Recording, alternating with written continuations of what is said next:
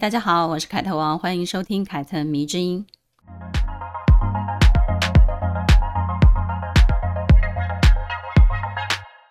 还记得十年前我三十七岁的时候，在当时的部落格发表过一篇文章，叫做《我是这样保养的》。那篇文章呢，引起蛮多读者的回响。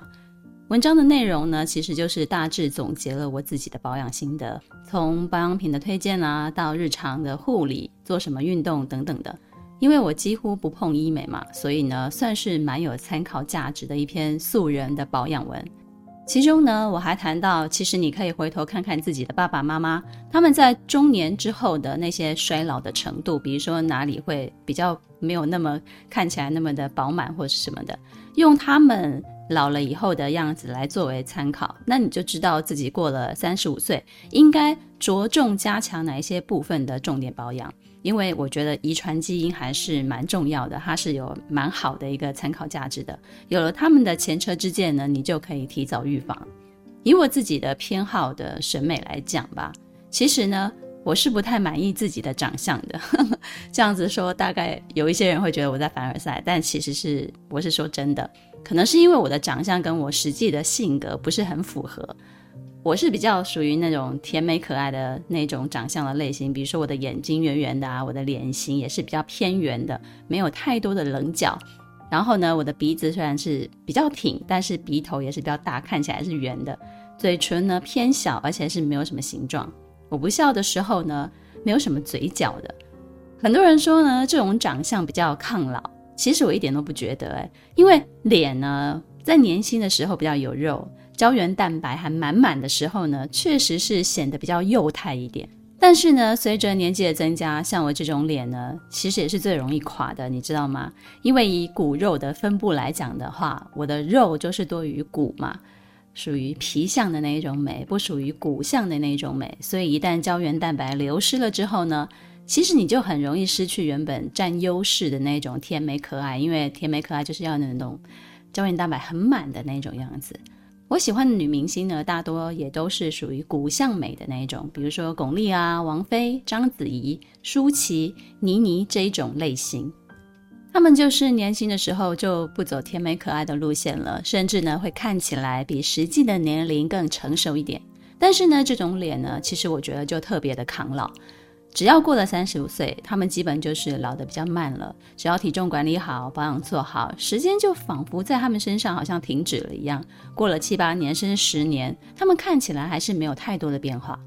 至于皮相美，大概就是像韩国女团珍妮啊那一种，脸比较肉一点，主要就是满满的胶原蛋白在撑着。年轻的时候当然是很好看啊，但是中年了以后就很难讲喽。我们可以观察看看，她现在还很年轻嘛，嗯。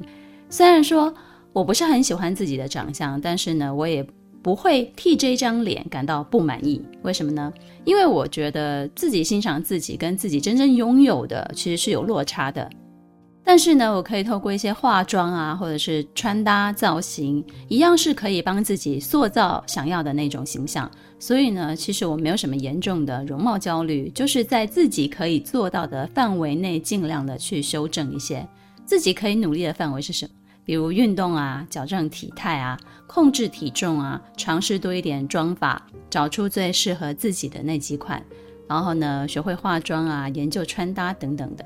其中呢，我觉得运动、矫正体态、控制体重其实是最重要的。别的保养先暂且不说好了。其实我觉得，如果你年过三十，中年之后呢，你想要看起来有精神，状态很好，你真的不能够不运动、不健身哎。还有就是你要控制好你的嘴，一定要控制体重。所以呢，如果你现在还很年轻，最好呢现在就养成运动的习惯，起码你的身材好了是可以当一个衣架子的，穿什么都比较好看。不是有一句话说“穿衣显瘦，脱衣有肉”吗？显瘦不用解释，我想大家应该都很明白。而有肉的意思是什么呢？其实我觉得应该是指肌肉有线条，而不是松松垮垮的。另外呢，到了我这个年纪，其实我也会参考一些差不多年龄的女明星，来看看她们是怎么管理自己的外表。我觉得这个观察其实是蛮有趣的，会透露出一个人面对老的那种心态。有些人呢就会显得很着急啊，所以呢就看得出来他动了很大的手脚。有些人呢则会很有智慧，他可能也多少有做一点，但是呢就是点到为止，他也不贪心。这些不贪心呢，有美容智商的女明星呢，其实就会展现出一种松弛感，在她们身上呢。上了年纪这件事情呢，变成了成熟女人的一种魅力，变成了加分项，会让年轻的女性呢感到非常的向往，会在内心呢默默的希望以后自己也朝这个方向努力。上周呢，我在自己的 IG 现实动态呢就分享了舒淇最新的宝格丽广告。四十六岁的她呢，看起来状态就非常好，她的外表呢几乎跟十年前看起来差不多，但是呢，她的神情呢是更加的轻松。有自信的一件剪裁非常简单的黑色礼服，搭配宝格丽灵蛇系列的珠宝，非常的大气，很符合品牌需要的那种形象。我甚至呢觉得她把珠宝驾驭的比两位国外的明星代言人还要好看。我是说真的，有一种举重若轻的感觉，非常的轻盈，也非常的舒适。因为珠宝都会给人家。一种非常非常贵重的那种感觉，但是在他身上表现出来了，却是一个非常轻松自在的样子。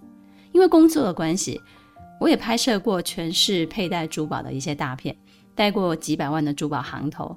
其实，在拍摄的那个时候，我是非常紧张的哦，因为生平头一次戴这么贵重的珠宝，哦，内心当中有一点压力。这种在日常生活当中根本就碰不到的东西，都是放在橱窗里面欣赏的东西，忽然之间，哇，放在自己的身上了。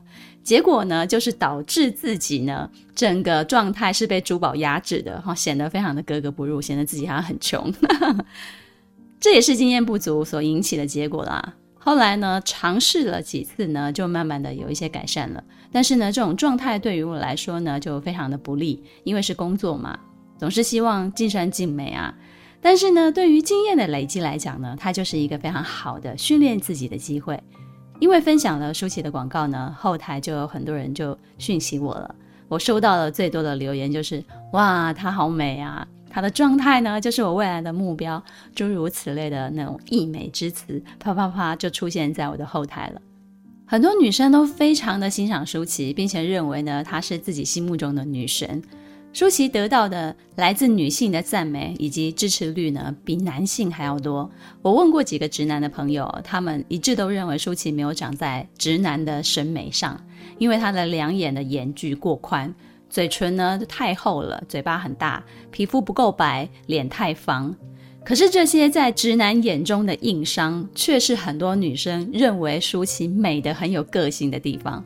哎，男女之间的审美真的是天差地别的，一个就是土星，一个是水星的感觉。再来呢，我觉得能欣赏舒淇美的女生呢，大多也都是懂得欣赏岁月以及经历在一个人身上沉淀后所带来的一个改变。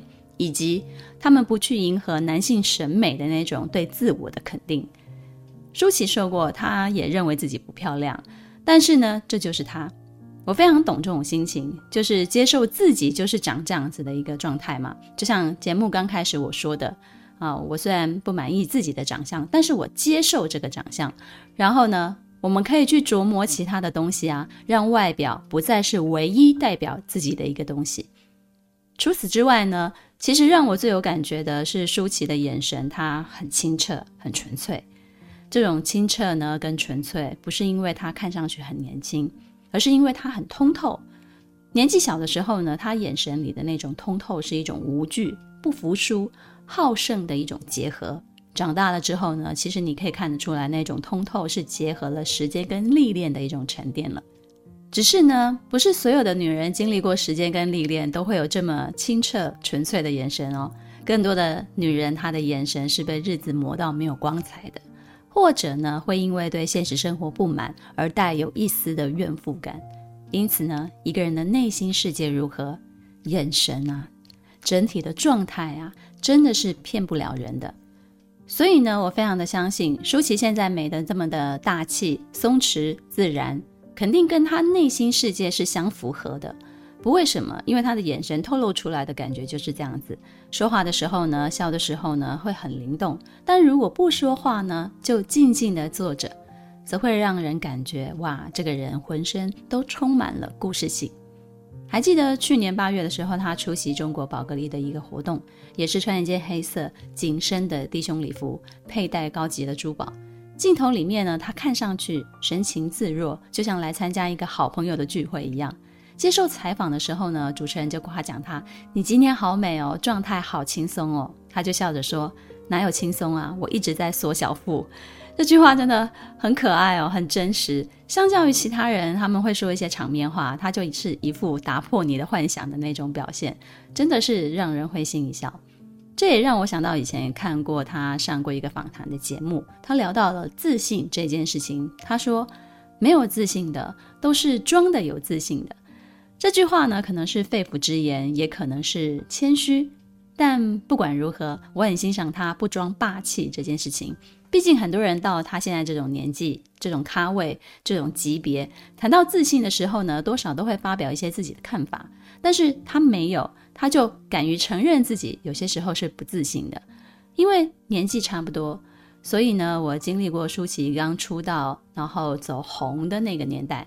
作为一名看客，一个吃瓜的群众。一路看他从最不堪的谷底爬上来，感触就特别特别的深。人的一生啊，真的是充满许许多多的转折，也充满许许多多的路口，就看你如何选择，如何塑造自己。许多女生呢，羡慕舒淇现在看上去美得毫不费力。也许呢，听完今天的故事之后呢，你就会知道，要看起来毫不费力，真的需要非常努力才行呢。舒淇本名林立慧，立正的立，智慧的慧。一九七六年四月十六号出生于新北市新店，牡羊座。他说呢，自己是一个没有童年的人。舒淇的母亲生下他的时候呢，才十八岁，自己还是个孩子就生了一个孩子，标准的小孩生小孩。小时候呢，家里非常的穷困，父母的感情又很不好，对孩子呢也不懂得教育，除了打跟骂。几乎没有什么任何其他的教育方式了。童年的时候呢，他从妈妈那里听到最多的一句话就是：“怎么会有人长得像你这么丑？”家庭条件不好，一家人挤在一个小房子里面睡在一起，厕所共用，洗澡呢就在厨房洗。在他的记忆里面呢，童年时期几乎没有得到太多的呵护，父母一直在为钱吵架，而他呢只求自己今天不要再挨打就好了。久而久之呢，这种压抑的家庭氛围呢，就让他变得非常的敏感、叛逆。他说，一个普通的十三岁的女孩应该得到父母的宠爱、抚养和教导，但是呢，这些我从来没有得到过，从来没有。唯一呢，能够让他感到稍微能够喘口气的时候，是去上学走的那条路。那条路有一条河，河边长满了青草。他会停下来感受青草散发出来的气味跟气息。如果遇到下雨天，他就会停下来玩一玩水。等到他再长大了一点，就开始离家出走了。在外面呢，就跟朋友鬼混，学会抽烟、喝酒、打架、飙车。那个时候呢，他为了养活自己，就开始打工了，做过了很多有的没有的工作，比如呢，在餐厅、咖啡馆当小妹，摆过路边摊。在录影带出租店当店员，也兼职当模特儿。有一次飙车，把自己给摔伤了，摔得还挺严重的。朋友送他去医院的时候呢，他宁愿打电话找自己当时打工的老板来帮忙，他也不愿意告诉父母。原因非常简单，就是打工的老板他有钱可以帮他付医药费。原生家庭带给舒淇的阴影呢，要等到他自己也出来闯荡，终于成名了之后呢，才慢慢的自己化解开来。接受采访的时候呢，他聊起母亲，非常感慨的说：“生下我的时候呢，她也不过是一个十八岁的女孩。我可以上学的时候呢，她才二十四、二十五岁。想想我自己，二十四、二十五岁的时候呢，我也什么都不懂。但是呢。”我的母亲却已经把人生最有活力的二十年都用在了我和家庭身上，因为自己开始体会了生活的苦，她才慢慢的明白母亲的不得已。但小的时候，她是怎么样都不明白的，甚至呢是有一点点埋怨父母的。但也是这样的原生家庭，让舒淇比同龄人更加的敏感，而带着这样的敏感跟脆弱，有助于她成为演员之后用来共情于角色。十几岁的舒淇是一个不良少女，当模特的时候呢，她签下了一个对自己非常不利的合约。为了履行这个合约，她被要求要拍摄一个全裸的写真集，如果拒绝的话呢，就要付大笔的违约金。他瞒着家人拍摄了这本写真集，也因此这一本写真集在日后多次成为黑粉攻击他的一个依据，也影响了他后来的恋情。一九九五年，二十岁的他拍了一部情色电影，叫做《林与玉》，正式的踏入了演艺圈。隔年，一九九六年，他决定从台湾到香港去发展，接拍了王晶导演的几部三级片，并且拍摄了写真集。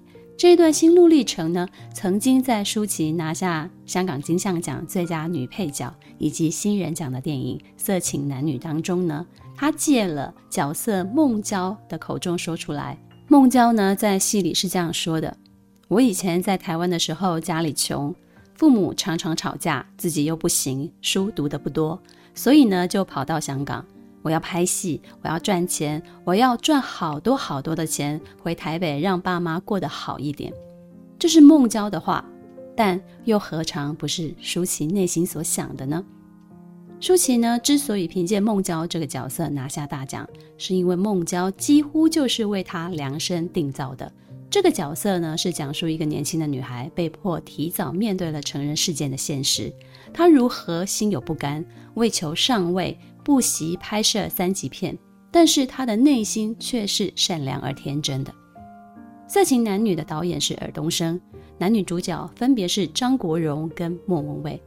一开始呢，尔冬升导演找上了舒淇的时候呢，舒淇还不敢相信自己被大导演看中了。但是呢，尔冬升就告诉他：“你不用担心，找你演就是因为相信你可以演得好。”那时在香港，三级片是非常非常的盛行的。著名的艳星有叶玉卿、叶子妹，但是舒淇不同于他们两个人，她的美杂糅了青春跟反叛，有一种野蛮生长的那种欲念。舒淇的美貌以及她的大胆，让香港人非常的惊艳，几乎是一出现就让大家记住了她的名字。可以说，要不是有王晶找舒淇拍那几部三级片。那么孟娇这个角色也不可能会找上他，他也不会因此拿下香港的金像奖。所以你真的很难去评断舒淇选择用三级片在香港出道这件事情到底对不对，因为这前后都是有因果关系的。中国呢，在二零二零年有一部关于人物的纪录片，叫做《时代我》，第二集的人物专访就是舒淇。这部纪录片很不错，也许大家回头可以在 YouTube 上面搜寻看看。应该是可以找到的。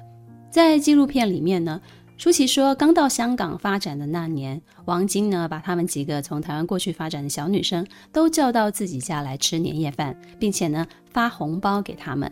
饭吃到一半的时候呢，他去上厕所，结果呢就偷偷听到有一个女孩在那里偷哭。他那个时候心里就想了，我要给我自己五年的时间，五年的时间我要做到像叶玉卿那样。如果做不到，我就回台湾吧，找个人嫁了还是怎么样的。刚到香港的那段日子确实是非常非常辛苦的，但是舒淇说自己从来没有为此掉过一滴的眼泪，从来没有。结果是怎么样呢？一九九六年初来乍到香港的舒淇呢，很快的就凭借《色情男女》拿到奖了。那一年她才二十岁，这么年轻，又是来自台湾，入行的方式又是那么的受到争议。于是呢，一连串的舆论也就排山倒海而来了。舒淇为此确实是付出了极高的代价的。她开始被贴上性感尤物、三级片艳星、脱星等等的标签，人们刻意忽略了她是一个演员，刻意忽略了她离乡背景，为了在香港发展，给自己设定三个月以内一定要从一句粤语都不会说，要进步到能讲流利的粤语跟别人对话。人们只聊八卦，并且用各种非常难听的脏话来骂他。面对外界的舆论，舒淇表示：“我从不后悔自己做过的事情，现在不会，以后也不会。他已经成功的拿下了香港的电影奖项，获得了初步的认定。之后呢，对于这些流言蜚语，他也只能勇敢的去面对。毕竟，要不是走了这条路，他也不会有如今这一个拿下奖项的他。我经常觉得，无论你做什么行业，你想要出人头地，没有强烈的野心跟欲望，是绝对成功不了的。之所以说孟郊这个角色是为舒淇量身打造，是因为舒淇跟孟郊一样，就是想变得有钱，变得有名。不过有一点是非常不一样的，电影里的孟郊被设定成演技很差，但是在现实中的舒淇呢，演技是慢慢慢慢的一步一步的变好的。他曾经表示过，一开始演戏只是为了想赚钱。直到因为演了色情男女，才开始对演员产生了兴趣，才更想知道演员是什么。他的目标呢，从叶玉卿变成了张曼玉。从小到大，第一次因为自己的能力被肯定，让他更想探索演员这个行业，并且呢，从最初赚钱的目的，变成了想以演员作为自己终身的职业。色情男女呢，虽然也有一些大胆的裸露镜头。但是呢，跟舒淇刚刚来到香港发展的三级片已经不一样了。在这部电影里面呢，舒淇演的虽然是脱星，但也是她真正的展现演技的开始。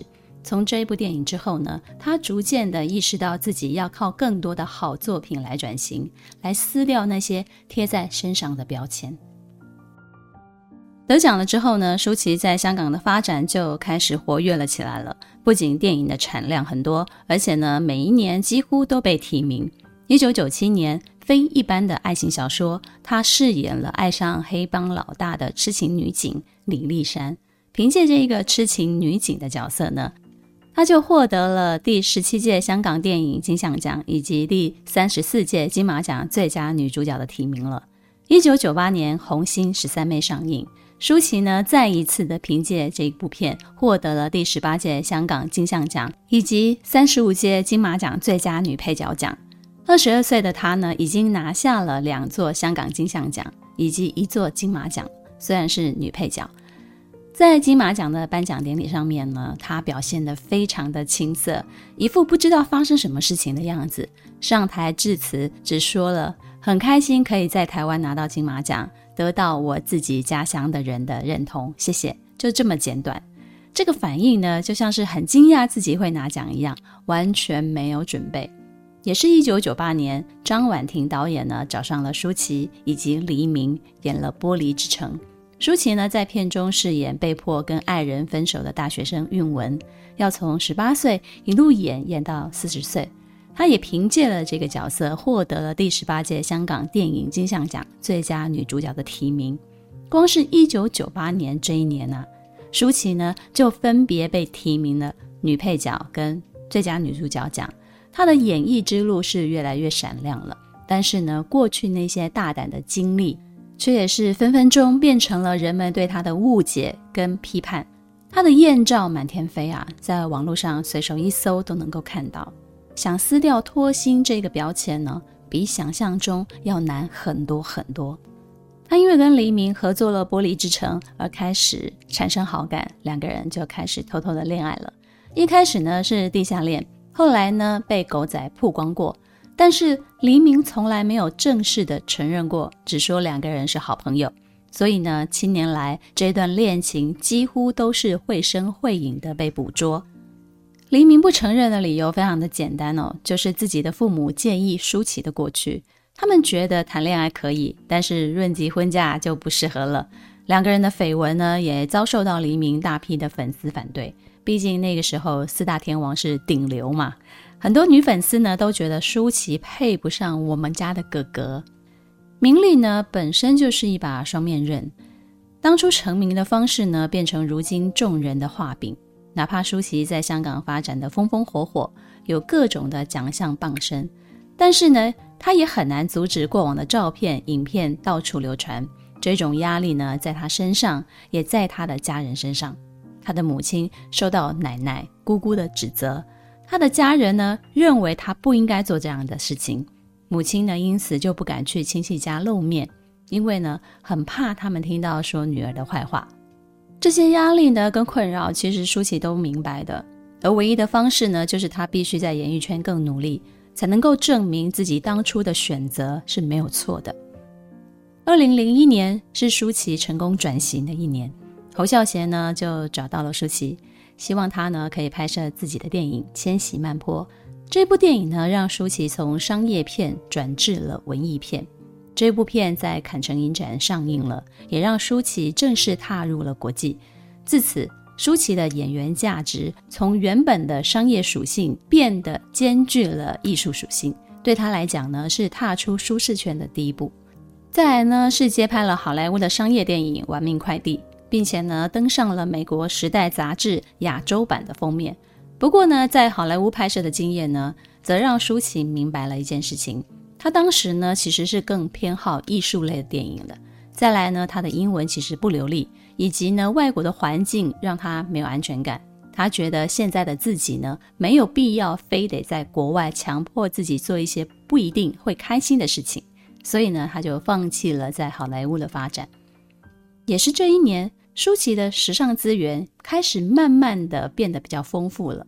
他频频的登上时尚杂志的封面，也开始展现自己的多变以及可塑性强的那种时尚感。可以说呢，在他力求转型的过程当中呢，他非常的清楚知道自己要什么，不要什么。二零零五年，侯孝贤又再一次的跟舒淇合作。这部电影叫做《最好的时光》。这个时候呢，舒淇已经三十岁了。在拍摄的期间呢，她罹患了忧郁症，看了医生，吃了药，都没有获得改善。每天一进到片场，她就要马上调整自己的情绪，进入角色来拍摄。有一次呢，她入戏实在是太深了，结束了以后呢，自己就窝在角落，不停不停的哭。同戏的男主角张震就过来拍拍她，安慰她，然后告诉她说。好了，别哭了，这都是假的。依然没有办法让舒淇走出戏里的状态。最好的时光呢，在宣传期的时候上过《康熙来了》，蔡康永就问舒淇：“做演员开心吗？”就这么一个非常非常简单、非常简短的一个问题，他不知道想起了什么，一时情绪激动，泣不成声。为了等他平复他的情绪，录影为此中断了一下子。我在想，我当时在看那个节目的时候，我就想了，他也许是想起了自己入行时的样子，也许是因为拍片的压力实在是太大了。总之呢，那些没有说出口的，都在一次一次真情流露的时候，偷偷的泄露了出来。这部片呢，角逐坎城影展金棕榈奖，虽然最后没有获奖，却赢得了非常好的口碑。舒淇在国际的声量也日渐的壮大了。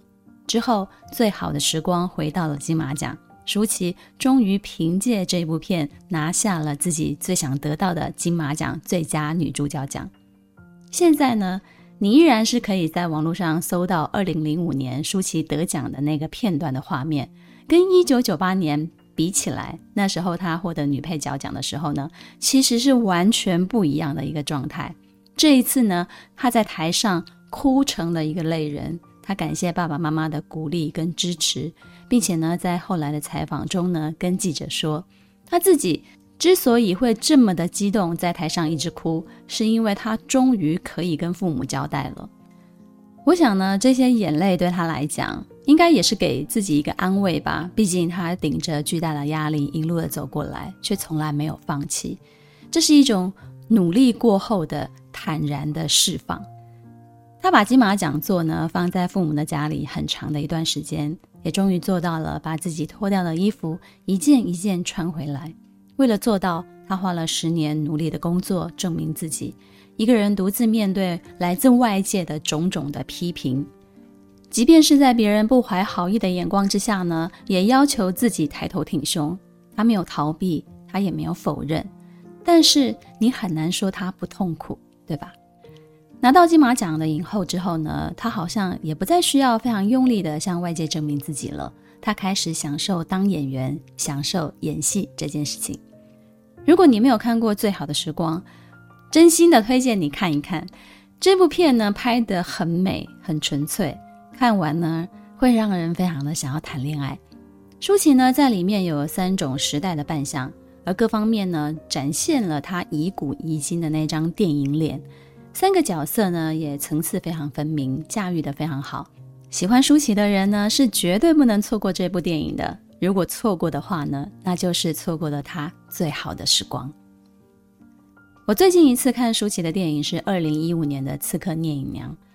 侯孝贤呢，因为这部片呢，在坎城影展获得了金棕榈奖最佳导演奖，而舒淇呢，也再一次的提名金马奖最佳女主角。这部戏里的角色呢，挑战性其实是很高的，因为他的台词很少，加起来完全没有超过五分钟，全部都要用非常精准的眼神跟肢体语言来表达情绪。而这一位武功高强的侠女聂隐娘呢，又特别的复杂，非常考验演员的一个素质。这个时候，苏琪已经四十岁了，刚好已经来到了可以诠释这个角色的年纪。这部片呢，让观众看到了舒淇在电影产业的一个深耕的成果，真正的承认了这个女人已经不再是二十年前一个人跑去香港发展的那个青涩的女孩了，而是有着巨大影响力的电影明星了。舒淇说。自己从二零一一年就开始创作剧本，一个叫做《女孩》的剧本，大致的故事呢已经出来了，也找人写成了剧本，写了好几个版本，但是都不满意。但是呢，他一定会完成这件事情，所以呢，他还在持续的修改编写。然后就是大家都知道了一件事情，他结婚了，他的先生是冯德伦，两个人在二零一六年结婚的。官宣的婚纱照呢，也非常的舒淇。就是非常的自然，非常的真诚。身上的白纱呢是品牌赠送的，头纱呢是他们随意在街边的小店买到的。穿着球鞋，两个人就这么拍了。虽然他结婚了快七年，但是我一直感觉他好像是单身哦。可能是因为他那种自由的性情给人感觉太无拘无束了，以及呢，他们夫妻真的是非常非常非常少秀恩爱的关系。我觉得这样很好，就是保持自己私生活的一种态度。聊到关于自己还能红多久这件事情呢，他也非常的坦然。他说：“这又不是一个太大的烦恼，你已经风光了二三十年了，你还想怎么样呢？就算你不红了，那又怎么样呢？你怎么样都不会比没有红之前还辛苦吧？因为你至少红过了呀。”我觉得这个回答就是，其实他是看得很清楚的，对自己的定位也非常的理解。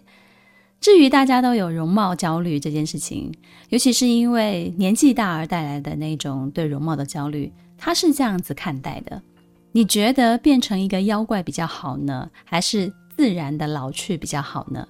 我觉得这些东西都有答案放在那里，这有什么好纠结的呢？这个回答其实也是一样的，就是很通透。答案很明显，就放在那里。你为什么不选择去相信呢？或者是选择一个你自己想要的答案呢？